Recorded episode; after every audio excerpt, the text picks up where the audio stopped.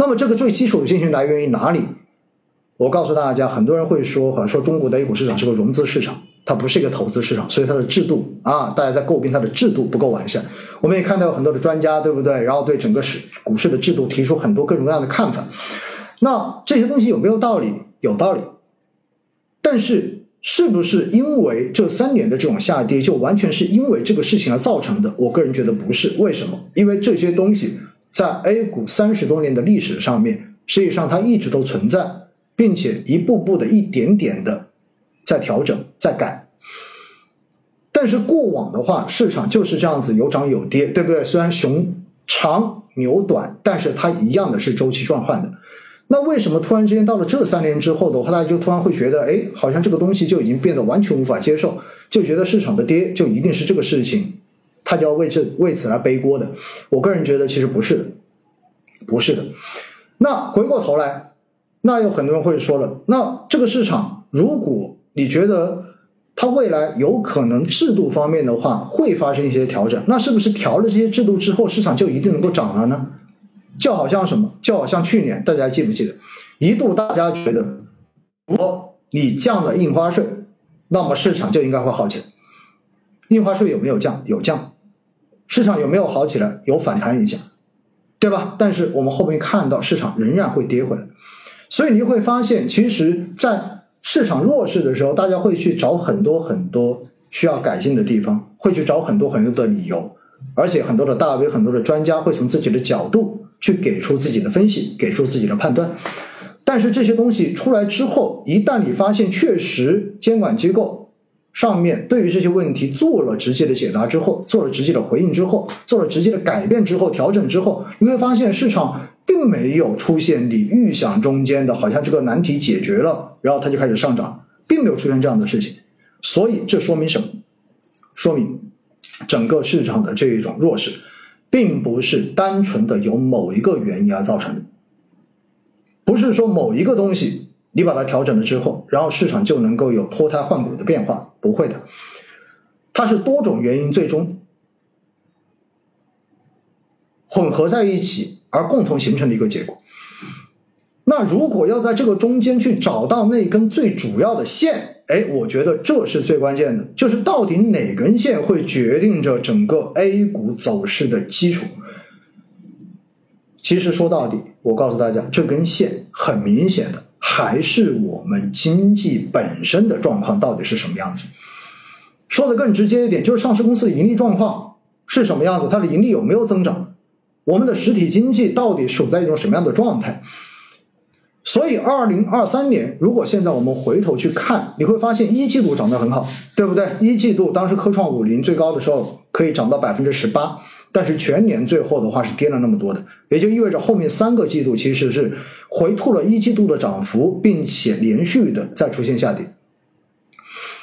那为什么会出现这样的东西？因为去年一季度的时候，一方面是防控政策的调整，让大家对于经济复苏的预期有了更高的期待，而且一季度的相关经济数据也确实体现出了我们的疫情快速过峰，超出预期，所以市场就随着大家对于经济复苏的预期，迅速的出现了一波反弹，而且涨到了全年的最高。但是从二季度开始，一方面我们看到社融冲高开始回落。并且各种经济数据，尤其是地产数据，在经历了三月份的小阳春之后，然后持续的开始往下回落。所以在这种情况之下，大家会发现，哎，实体经济似乎并没有想象中的那么好。再加上大家本身的体感，对吧？就是你们会看到身边有很多可能做生意的以前的老板做不下去了，有很多的产业然后转移到了海外，转移到了东南亚，转移到了拉丁美洲等等等等，这些都有。那么这种转移，一方面是因为什么？一方面是因为本身产业链的脱钩，然后在中美竞争博弈的这样的一个背景之下，然后有很多的产业主动的或者被动的，然后出现了转移。而另外一方面，也是因为在这样的一个大背景之下，因为我们被卡脖子，所以我们开始主动的去做一些行业升级的选择，主动的。去尝试着去培育一些新的产业，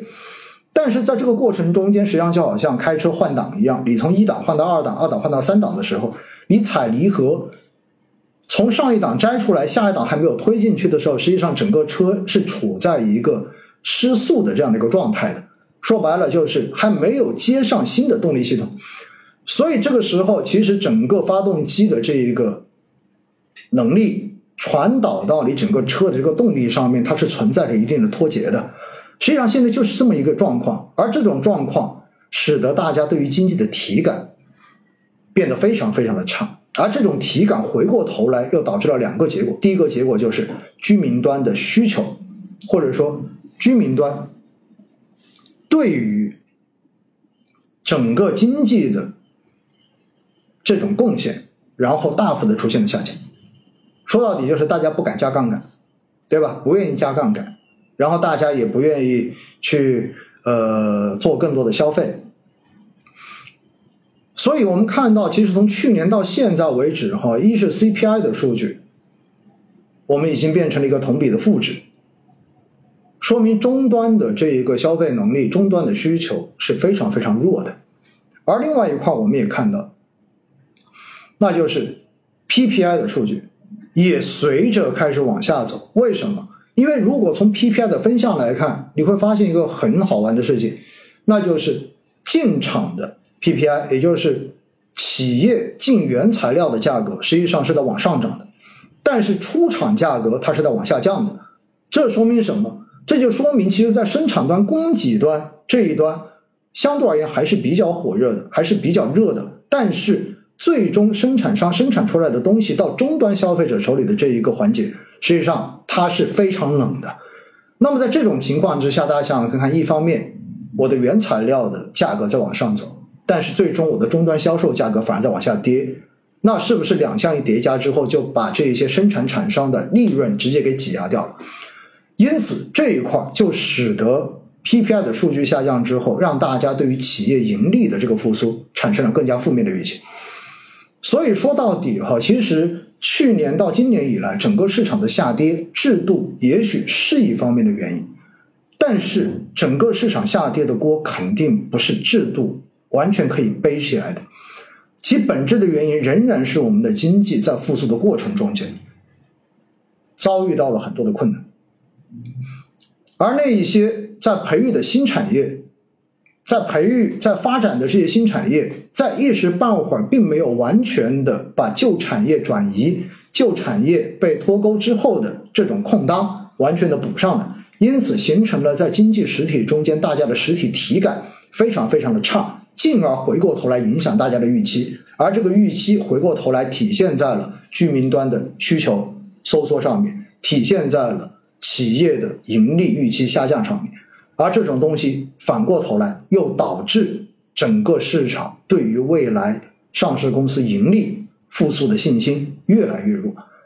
同时，我们也看到，确实从去年到今年，美联储的这个加息，对吧？美联储的高利息，那么回过头来呢，给我们的汇率确实是造成了比较大的影响。而这种 higher and longer 的这一种。强美元的走势，实际上对于全球非美经济体的这种收割的作用还是比较明显。那么很多人会说了，那为什么日本不错，印度不错，越南不错？因为很简单呐，我们的这些低端产业转移出去去了哪里嘛？不就是东南亚的这些国家有承接吗？所以其实其实上本身是我们的一个产业溢出的红利，而对日本来讲也是一样，对吧？也就是对于半导体的这种红利的溢出，因为。整个台湾地区的这一个半导体的风险的这种转移，然后包括这种产业布局的分散等等等等，所以实际上整个市场的这种低迷，在很大程度上面仍然是一个信心的缺失，而这种信心的缺失来源于大家实体的体感，也来源于国际竞争环境的这一种变化，或者是国际竞争环境的这一种。呃，僵持或者说呃，对手的步步紧逼，也来源于我们内部产业升级所带来的这种换挡期的重阵痛等等等等多方面叠加起来，最后出现了这样的一个结果。所以现在我们说要等市场什么时候能够涨起来，什么时候能够回暖起来，我们就取决于我刚才说了，还是那个问题，你的基础信心有没有？这个基础信心就是你认为我们。国家在这一轮的产业升级中间，你觉得有没有戏？你觉得它的产业升级能不能完成？你觉得在新旧的这一种经济动能切换的过程中间，我们有没有可能成功的切换？这个基本的信心你到底有没有？如果这几个问题你的答案是你认为应该还是有希望的，你觉得还是有的，那我觉得。你对整个市场的一个最基础的、最底层的信心，这个底核的信心，你至少是有的。但是，如果你对于这些东西你没有信心，你觉得很绝望，你觉得这些东西你完全看不到希望，你也看不懂，对吧？你也不愿意去想，那我觉得，其实你在市场中间再待，你也缺乏一个最基础的信心基础的，你是很难坚持下去的，因为每一轮市场的底。实际上都是熬过去的，这种熬靠什么？那么专业的投资人，我可以看数据，我可以看估值，我可以对比历史。为什么？虽然这一次连续三年沪深三百的这种下跌已经突破了历史上面的周期，对不对？但是对于专业投资人来讲，我们的看法就是，当你越是突破历史，意味着你接近底部的这个距离已经越来越近了。为什么？你可以打破。但是这已经充分证明你已经偏离了历史上面的一个区间，你属于一个像钟摆一样，你向某一个方向的这个偏离已经超出了历史的最大值。所以在这种时候，对于我们来讲的话，更多看到的会是机会。风险有没有？有，因为你不知道它什么时候会回摆。但是当它上去之后，肯定，我们能够看到的就是未来回摆的这个可能性已经变得越来越大，回摆的时间变得越来越近，而且未来回摆的力度也会因为现在的偏离越大而变得更加的可以期待一些。而这种信心来源于哪里？这种信心来源于，就是我刚才说的这种底层逻辑。你觉得我们的经济、我们的产业升级？我们的竞争，我们参参与的国际竞争中间，我们有没有可能成功？如果没有这个前提，其实讲估值、讲周期都是没有用的，真的是没有用的。所以我觉得大家首先先要问这一个：如果很多人说我就对这个没有信心，对没有信心的话，其实我给你的建议哈，真的对于你们来讲的话，或许。你真的应该选择更加保守的这一种资金配置方式。很多人会说：“那我已经亏了百分之二十三十，你要我现在去选择保守，我不甘心。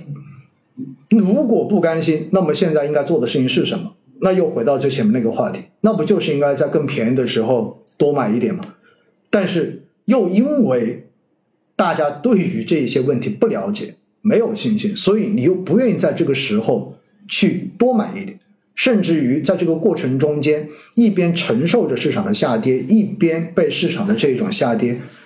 反复的折磨自己的情绪，到最后让自己的情绪完全崩掉，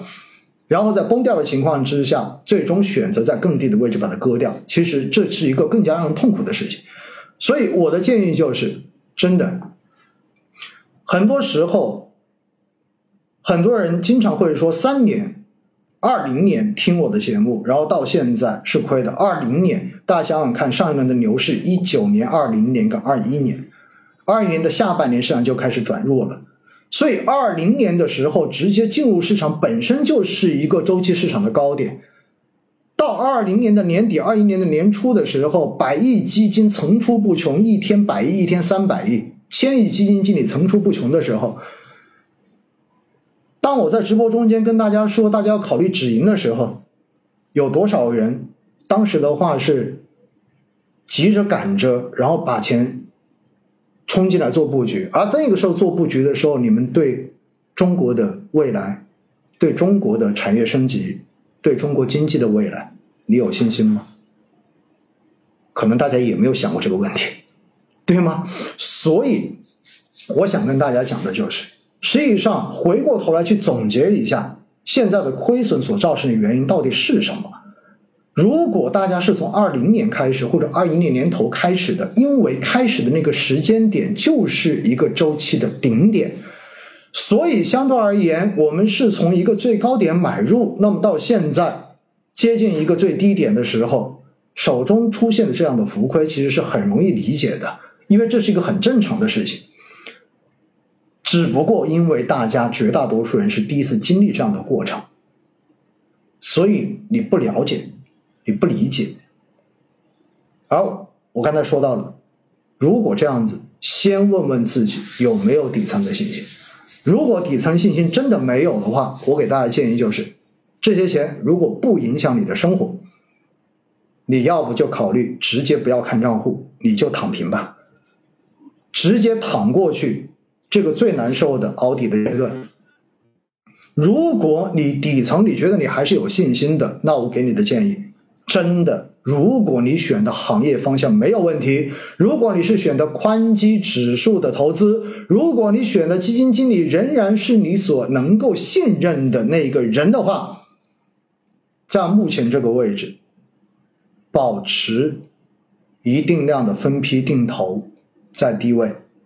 一定是一件更值得推荐的事情。